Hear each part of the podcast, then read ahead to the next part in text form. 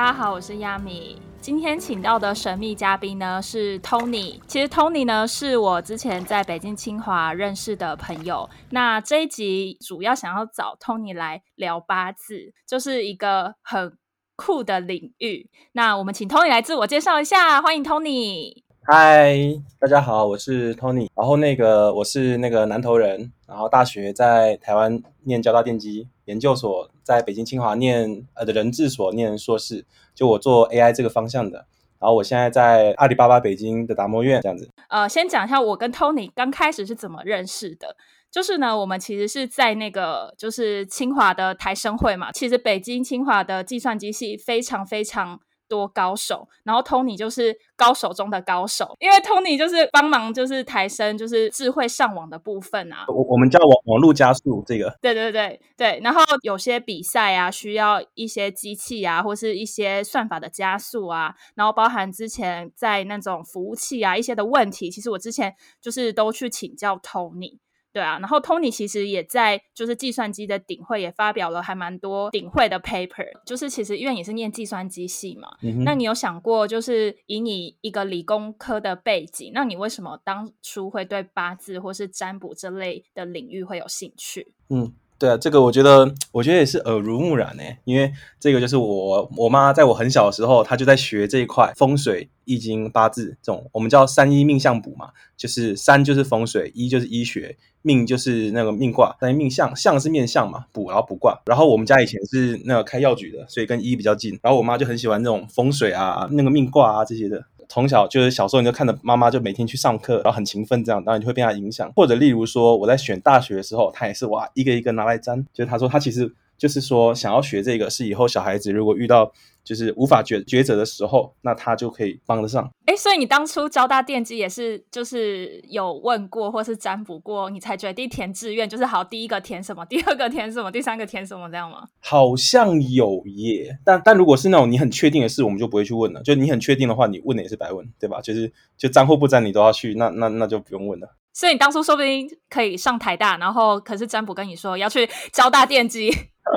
没有没有，我我我觉得我觉得还是蛮蛮蛮感恩，就交大电机那段时光，我觉得还是蛮好。OK，就是隔壁。对，不过我觉得这个东西真的也是伴随着就是我的成长历程。像我那时候大一大升大二，那时候我还我都还没出过国，因为我们家那时候基本上因为你有药局或什么，就你基本上你都要固店嘛，你就不能出去。对。然后我就想说，不行，我一定要想办法出国。然后我就找那个 ISEC，然后那时候就选来选去，看到觉得哇靠，印度感觉很酷，然后就很想去，非常想去。然后我妈就怕的要死，你就想到一个人，我是家里最小的男生，也是唯一的男生，从来没没出过国。然后第一次出国，一个人去，然后就说要去印度，然后一去还去六周，这个我跟妈妈都快吓死了。然后那时候也是因为就是他卜卦，然后虽然说哦是安全的，没问题，然后才放我去。一路以来这些积累，就让我会觉得就是对这些有一点感兴趣吧。然后最最大也有一个是那个升呃升大一的时候，因为那时候我妈就一直跟我天天叨念，就说哎呀你一定要。就是抽个时间，花一个月去上那上一个什么，就是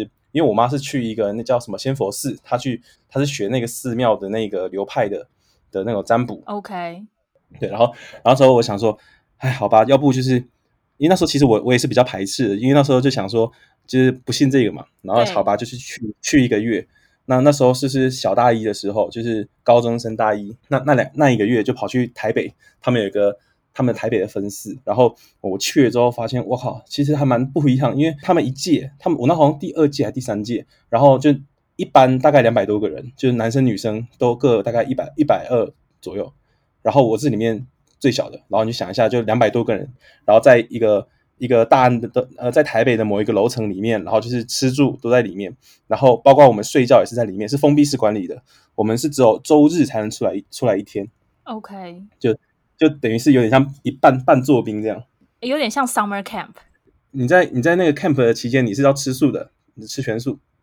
然后早早上五点你要起来，就是披那个什么那个黑色的那个法袍什么的。然后你要去，我们要去敲钟嘛，暮鼓晨钟，然后就是就是敲那个金钟，然后就是然后我们会敲一下锵，然后说什么啊？我们会有一到三十，我们就锵，然后然后一就讲什么什么金钟一响法训法界勋，然后二就锵再敲第二下，再讲二什么什么什么什么，然后就是一路敲到三十，然后之后再送一部经，然后早上就是好像快一个小时啊，就就过去了。哇，然后之后就是呃吃早饭呐、然后以后打饭班，然后反正我觉得整个作息就跟当兵很像。然后还有就是各种操课，就是操课就是你要去，他会上就风水啊，或者是什么就命理啊，或者八字，就是就他会有很多不同的那个课程安排，然后很多是有看录影带的，然后也有那种他们会请很多法师来讲，对，然后你还要做笔记啊，然后有时候还要还有那个吧，考那个什么背背经的，哇哦，然后你知道超好笑，我们还有类似那个 capstone，就是最后还有一个类似惩罚的，就是我们会办一个法会，就月底的时候有个法会，然后就大家会去各自安排你任务做什么，然后就是组织办一个活动，这样就是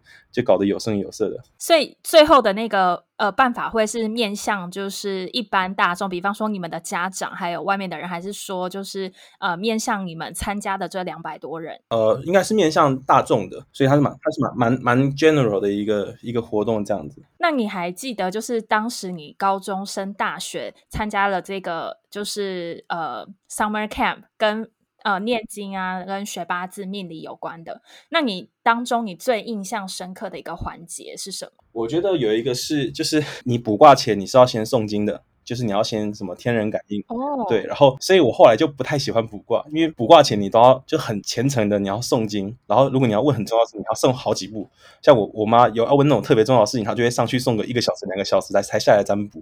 然后我觉得哇特别累。所以这个是不是就是要心更平静，或是更清静之类的？对，但但主要是这个怎么讲呢？就不可量化，你知道吗？这种东西就是如果你用科学来讲的话，就是这个东西，我靠，我送几遍才算 OK？我送的就我问的问题要分几个 level，然后我诵经的虔诚都要算几个 level，然后如果我我要问多大的事情要送多少经，我靠，没有没有一个没有一个那固定的，就觉得哇，对，没错，我觉得你刚刚讲到一个点，就是因为你当时是高中生大学嘛，然后那你当时会怎么样去衡量说，哎，你送到第几遍 OK？因为没有办法量化嘛，所以是靠感觉吗？我觉得就是可能就送送个一步，然后我就觉得差不多了，就是有点像是啊，我交了入场费，啊，我就我就我就我就我就这样就好了。OK，那你觉得就是这次的体验对于后续，比方说你在交大，甚至在北京清华的求学，或是现在在工作上面，有什么样的帮助，或是什么样的启发吗？我觉得有点开拓了自己的眼界吧，多样性，就是知道说，就是还有这么样一块的文化，然后他们的生活作息其实也很健康，然后理念其实也挺好的。了解。然后就是我跟 Tony 从就是二零一八年认识到今年，就是差不多快三年嘛。然后其实之前我一直都不知道 Tony 原来对八字跟风水这块有研究。那主要的原因呢 是。你还记不记得有一天我问你说：“哎，你认不认识测测的人？”然后你就问我说：“测测是什么？”然后我就跟你说：“哦，测测是一个 App 啊，然后他们的 base 在北京，然后我就想要了解一下，就是你有没有认识他们的人？我想要了解一下他们在技术层面的做法，这样子。哦、对啊，然后你那时候就回我说，你以前会八字，然后你去看看那个测测他们八字准不准？那你觉得他们就是在这一趴体验怎么样？我我稍微看了一下，我觉得他们的体验至少摆那个八字的那个盘上，我觉得还还 OK，就是因为因为摆盘的话就是一个很客观的东西嘛，你就你摆出来就是就是那一些，但是解释上的话，不同流派的解释可能不太一样。因为例如说，呃，我们不同的属性，我们五行嘛，金木水火土，然后每个人就五行里面加起来是六十分，然后每个人的分数，呃，分数的分布是不一样的。那如果你那个分数太多或太少都不好，那可能每个每个五行会对应到某个器官，然后它那个对应的器官可能跟我我学那一套器官就不一定对应得起来。OK，所以其实解八字也有不同的流派。对，其实因为它这个东西就是一个民间的东西，口口相传，就是所以它并没有说就这一派，它是非常多派。但但但主主流的解释是差不多的，但是有一些细微上的就不太一样。那以你就是做人工智能跟算法背景的嘛，那你觉得你觉得测测这个呃产品，你觉得它上面的亮点是哪些？你觉得有技术含量的吗？我觉得，如果是以就是整个产品来讲的话，我觉得它有一个好处，它的那个东西还挺全的，就是嗯有点像我们学术研究中的 survey，就是例如说啊，我今天想算东西，打开，诶，我有哪几个流派，你就说哦，你可以看星座、八字、紫微，叭叭叭一大堆，然后塔罗啊什么，就是你有很多的选项，就你会知道说有这么多。但是我觉得，呃，有一个是解释的部分嘛，因为其实就是八字风水，很多时候就是一堆规则或是逻辑的符号推理。那这些东西，我觉得第一步你靠预处理，就是 A P P 有一些工程上确定性的东西你来处理是很很省心的。例如说，我们要我们要排盘呐，然后我们会排我们会算说，哦，你是什么属性，你跟其他天干地支的交互是怎么样，然后你生克是怎么样，我们就会对应说，哦，你的什么呃食神就哪哪几个东西是什么，就我们要自己去算很久。就例如说，你跟我讲一个日期，我要去翻那个万年历，然后去对应到那个。那个那个时日年月，然后我要去看你是什么什么甲午年，什么乙乙卯日，然后再乙乙是什么木头，然后然后卯是什么属性，然后我一个一个去查，那很累。但 A P P 就一键全部按出来，就很方便。然后另外一个是，例如说，嗯，就是属性深刻吧。例如说，他跟你讲说，哦，就是什么，例如说有一个东西，它流年过来对你不好，但是呢。这个东西你可以怎么去化解它？那例如说，有人就说，可能你可以用某个属性去化解它。例如说金，那你是是不是就带一个什么金金属的东西或金色的东西带在你身上，或什么？就有一些化解的东西。那这个东西是呃，就是很不一定的，对吧？就是它这种东西就很去哈扣。对，所以总结来讲，就是呃，测测它其实如果以写论文来讲，它就是文献综述做的非常好。对，我觉得，然后现在的话，我我看了一眼，基本上都还是规则，就是他没有说，例如说，嗯，就符号跟符号之间的互动还没有特别频繁。就例如说吧，例如说，呃，今天呃，我们会看你的八字，但可能在另外一派的那个易经，易经里面有命卦，也也有你的命格。那易经有六六十有六十四种命格，那你那种命格跟你这个八字是不是对得起来的？就是 ensemble，你能不能 ensemble 出来，然后有一个综合 over overall 的结果？就有点像大家投票嘛，就投票说啊，你其实综合起来应该是长这样。我觉得如果有这个的话也很有趣，就是你等于是把多种流派的预测结果融合起来了。就是如果他也可以再加入，比方说像人类图，然后就是人类图也参与 example voting 的过程，也有可能可以产生一个 score 之类的。对，不过这个应该会被很多人很多命理师打死吧？对我也觉得，所以所以那你觉得其实嗯，人工智慧还是工人智慧啊？就是人工。人工智慧真的拿能拿来算八字吗？嗯，怎么讲呢？因为其实现在的 AI 其实讲白了都还是规，都还是那个规则嘛，就是其实都都是一个就是 pattern recognition，就是就 given 一个 x 映射到一个 y，就例如说给你一句话，你映射到它某个意图上，嗯，然后给你一张图片，你映射到某个动物上，就其实都还是做这种，其实它讲白也也算是一种就是映射，主要是就是你给的 data 够不够吧？如果你给 data 够多的话，我觉得。还是会有一些作用的，但但这种东西就我觉得会很难列举完，因为它这个东西跟推理有关。延续这个话题啊，那你觉得呃八字风水或是其他跟统计之间的相关系数，如果可以量化零到一，你大概会怎么给？零到一，我觉得我自己觉得有到百分之七十，哎，对，零点七，因为我觉得这个不只是就是那个迷信或什么，它其实跟那种心理学暗示，我觉得也是有关。嗯，因为其实相关系数，呃，就是零到一，可以就大家可以理解成就是呃零到零点三是低相关嘛，然后零点三到零点七好像是中度相关，零点七以上就是偏中度到高度相关，也就是越接近一，然后相关程度越大。对大部分的而言，就是可能八字啊，然后或是五行这类的概念，它相对十二星座感觉比较复杂，然后所以会的人好像比较少，所以你就是很特别，就是你居然会这个。那如果就是对于想要入门，重点要怎么学？有没有一些 paper 就是可以入门？我觉得有两步，第一本第一步你是可以找一本书，然后把它吃透，就是你先把一个一个流派学透，然后然后第二个是你找一个人手把手就带你解盘。有很多时候，你看他盘是这样，就说哦，这个生这个克，但他有一些例外。然后那些东西是需要有人去跟你讲，像像我的话就是就是我我的妈妈她她很她很会她很懂，然后就很好笑，我就把我们家人她带着我手把手把我家家人的每一个都解了一次这样。OK，好啊，那 Tony 可以之后也在跟我们分享，就是主流的学派是什么，然后我们也会把它附在那个 Note 上面。嗯，好啊，就是我可以我可以分享，就是我我学那一派，然后这一派在网络上它有它有公开的那个网站，就你基本上你你也可以看着他学。哦，那感觉还蛮方便，有那。那种公开资源，对啊，还有一个就是因为有一些人，他可能就会觉得，哎，就是风水八字或是跟星座这类的，就是它就是很像安慰剂啊，就是那些描述会非常的笼统，然后你就会对号入座，它可能会适用于每一个人，就很像前阵子那个网易云的颜色性格描述。那你觉得像风水八字这些，也是很多适用于大部分人的笼统式描述吗？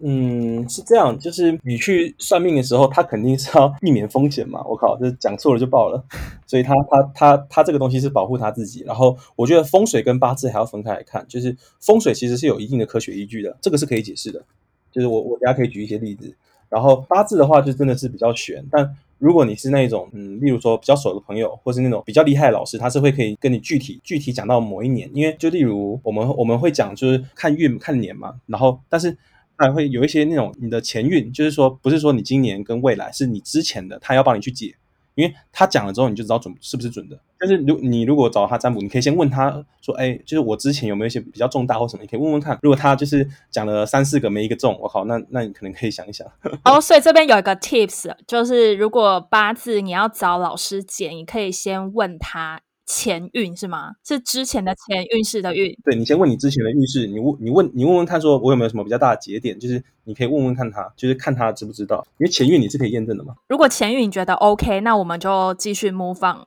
哎，那通常八字讲的流年，它是只讲嗯未来的那一年，还是未来三年，还是未来五年？呃，就是你去排盘的时候，你要我帮你，你要我帮你排到一百一百岁都可以啊。像今年是辛丑年，那那那明年是什么壬壬寅年？就是每一年它的它的那个天干地支都知道啊，就是你可以排啊，只是看你要排到多久以后嘛。哎，那我很好奇的是，比方说你今年排的跟明年排的跟后年排的会不一样吗？嗯，不会，这是确定的，就是因为因为大运流年这些是固定的。OK，所以只是在每一年在解读的时候会有可能不一样吗？对，流就是这样，就是你出生那一年的呃年那个年月日时，就是每一个都会对应到一个天干跟一个地支，是这个是确定的。然后你流年那一年的那个天干跟地支那一年也是固定的，所以你不管找谁排，他排出来的那种流年都是一样的。但是问题是你怎么去解它？OK，那我很好奇，那不同的呃，就是风水师或八字师，他们在解的时候是要看到你这个人的状态才能去解吗？不用啊，不用啊，我好多同学就是直接远程远程就是找我妈算，就是看直接看命盘，就最常问的，你知道你知道他们都问什么吗？你可以猜猜看。如果是单身的话，会问说什么时候交男朋友是吗？这个是第二名，第一名你可以猜猜看。第一名。我的工作会升迁吗？对，是就是问什么时候出院这种。OK，哎，那你会帮自己看吗？会啊。那你帮自己看完，假设就是工作运不好这这类的，那你会怎么样去调整？我觉得很重要，就是你你看完，因为人家讲说什么命跟运嘛，命的话就是你的八字命，然后运的话就是你这种大运流年。呃，我们我们其实有一个俗话嘛，不是说那个三分天注定嘛，七分靠自己嘛，就是其实。人人也是很重要，然后或者是今年说，哎，有一个不好的属性来克到你了，那你可以佩戴另外一个属性的东西去把它化掉，因为你化掉就是没有了。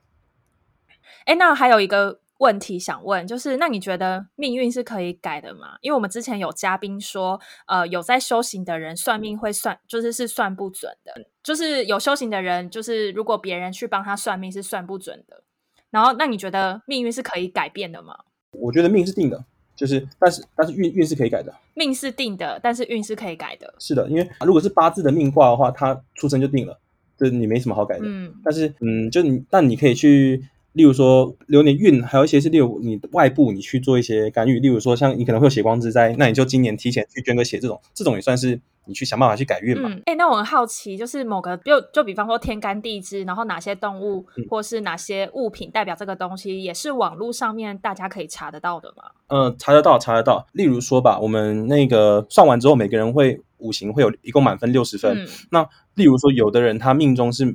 呃，缺土的，那他在命名的时候，他就会把土带进来。例如说，取一个那个家，一个人字牌，再来个土，两个土。哦，人土土。对，两个土补进来了。就这，你去算命的时候，命名的时候，他会这样看，就是他说，哦，你这可能比较缺哪一个，然后他他就会说，哦，你可以建议建议你这样这样子取名。这个也这个也算是改运的一种啊。还有一个想要问的问题，那就是照你这样子说，像是运改了，那他的命不就是也会比较好嘛？因为感觉好像运改了，命就会变比较好一点。哦。哦，对，就命运嘛，就命运。我们整体来看，就是确实啦，就 overall 就会比较好。但像命卦，然后还有占卜这两个其实是差很多的。其实命卦跟占卜其实两个还很不一样。你刚才讲说算命算不准，应该只卜卦这一块。就例如说，可能是那种天机不可泄露啊。例如说，你帮他占到了一个什么煞，然后这个煞你帮他逃过了，那你可能是要去承担这个东西的。对，所以他有有的人他他会有他会在意这个业，所以他他他这个东西也是一个负担，所以他不会随便帮人家占卜。但卜卦这一块，我就大概知道，我比较没没有那么涉猎，因为卜卦这一块就确实是要靠很多经验去累积出来的。哎，那还有像我们现在啊，就是比方说在外地上班啊，然后或是呃，可能迈入三十几岁之后，大家想要买房子啊或什么的，因为你也会看那个风水嘛。那有一些就是那种租屋的风水，你可以简单介绍一下吗？我觉得第一个是那个采光跟通风吧，这个还挺重要的，就是就是窗户要要有窗。然后整个风是，就是你你房间是有流通的，就是你可能有另外一个窗到另外一个窗，你的风整个是流起来的。因为风水风水嘛，第一个就是风，就是就是这个还挺重要的。就通风不好的话，这个其实就比较不 OK。OK，所以要有窗户跟风，第一个。对，然后采采光的话，就是不要太阴暗，就是因为像呃采光的话，也包括到楼层吧。就例如说，你可能比较低楼层，或者那种湿气比较重，这种对你身体健康也是比较不好的。那再来还有其他的 Tips 吗？还有另外一个是呃呃，你整个房子的朝向，就是其实我们房子最重要的是门，你门的朝向很重要。门的朝向，对，如果你不是自己的那个透天的话，就是你的社区的门，对，门的朝向。那门的朝向的话，就是第一个是那种你你一出来，你不要去有任何的冲，就例如说你一出来就是一条大马路冲冲到你这边，那这个就是路冲，然后这个是非常不好的，是非常凶的。OK，然后或者是说，呃，你你家门口一打开就是一个垃圾桶，就是直直接对到这些垃圾桶，就是就是，我觉得路冲的科学原理是因为你路冲的话，这样很多，例如车啊事故啊没弄好，下坡一撞撞到你家，对，它是有一有一定道理的。然后垃圾桶它也是就是那种呃环境不好嘛。然后另外一个是壁刀，墙壁的壁，刀子的刀，就是例如说有另外一栋建筑在你对面，但是它它建筑的边缘是切到你的建筑的，就是。那那那个那个边缘的线延伸出来是切到你的房子，这个也不太好。这个是有点像是说，如果他那个房子哪一天倒了，可能会压到你上面啊，这种好像也蛮有科学根据的。主要是路冲跟壁刀这两个是大忌，就是这个是就是你基本要很一定会看。然后像呃，我我不知道你有没有去过正大，就是他们那个他们不是有个水池吗？水池是可以画煞的，就是他们那边是一个大路冲，然后就是他就放了一个水池，然后就是等于是有个缓冲去化掉。其实水池是一个水池是一个很好的那个呃风水的东西，就是它可以去调节，就是包括说你的通风，还有说这种煞，它可以帮你化掉。然后就例如说，假设你遇到路冲啊，或是有个刀，就例如说吧，就是宿舍你遇到你遇到靠，你就住到一间，就是它就是那个走走廊的尽头就是你的房间，那这时候你可以去挂一个可能例如说镜子啊或者什么，然后去去画，就你看有人挂一些八卦镜啊这种。哎，那室内呢，就是。室内的那种，就是比方说有些人合租啊，然后要选房间啊这种。对，我觉得室内的话，呃，我觉得就是先就是除如果假设那个气味啊、人啊、通风啊、采光这些 OK 的话，就是剩下有就是你房间里面，因为房间那个床也很重要，就你的床。然后对，就是你床你床的朝向的话，是你的那个。头是一定要靠墙的，嗯嗯嗯，就你头是要靠墙，然后那个床也不要跟任何东西去冲到，比如说，呃，最好啦，就是如果你有条件的话，就例如说你的头上不要有冷气，就是不要直接一下来就是你你的头，或者是说你的头上不要有一盏灯，就是这个我们叫什么手术灯，这个这个也不好，听起来就怕怕的。像冷气这个的话，就是冷气那个直线出来是不要扫到你的那个床的任何一个地方，然后还有包括说就是你那个厕所。最好也不要对着你的那个房间的门，嗯，还有包括另外一个是说那个床，我们我们还会看龙边跟虎边，你知道吗？就是不知道，就是高高低，就是包括呃你的家门口或社区门口看出去，呃你的左手边就是龙边，就是你人在里面往外看，然后你的左手边是龙边，右手边是虎边，左青龙右白虎。哎，龙边跟虎边大概是什么概念？就是你的相对位置的左边，就是你你在你站在你们家或社区门口站往外看，然后你你的左手边就是龙边。那我们一般会想要说你的龙边是高的，龙边是高的，而且龙边龙边要动，然后你的虎边右手边是要低的，要要安静，就是不要有任何的吵闹。OK，哎，可是现在的社区都会有，比方说有北门、有南门、有什么东南门，那到底要？怎么看？没有没有没有，就是以你们你你住的那一栋，你你住的那一栋的房门，就是就一楼，你那栋的一楼的门，就大门最主要那个门。OK，就是以我为方向，我走出去那个大门的左边跟右边。对对，就例如说你你的客人来，你是让他走哪个门？就是最重要的客人来，就例如说迎亲呐，你是让他走哪个门？那那那个门就是大门。OK，以社区为主的大门，还是说以你那一栋大楼为主的大门？以你那一栋大楼，以你那你住的那栋大楼，就例如说你住的那栋后天啊或什么的，这种那个门，然后床也是，就是你床的话，就是以你躺下为主，然后你的左手边尽量高一点，然后右边尽量低一点。例如说，你躺在床上，然后你的左手边，你冷气在你左手边是比较好的。右右手边的话，就是例如右手边就尽尽尽量不要靠墙，这种就是会说可能留一个小缝这样子，因为因为这样的话，右手边就是就不不会那么高这样子。对，但这个的话，这个的话我其实还没有想到为什么啦，就是就大家还还还挺，就这个还算是挺挺挺公认的。哦，就是这是业界认定的标准。就例如说那个什么做生意，就是很多人他也是就是左边左边通道是留给客人的，那通道就是就是他会就是一直走来走去嘛，就一一直在动。对他想说啊，那这样的话是会比较好，会有人是这样设计的。所以左边就是要高，或是要流动；右边就是要比较低，或是比较近。那今天很谢谢 Tony 跟我们聊了非常多跟八字、还有风水，还有呃 Tony 自己在八字上面入门和感兴趣的小故事。那我们今天就到这边，谢谢大家。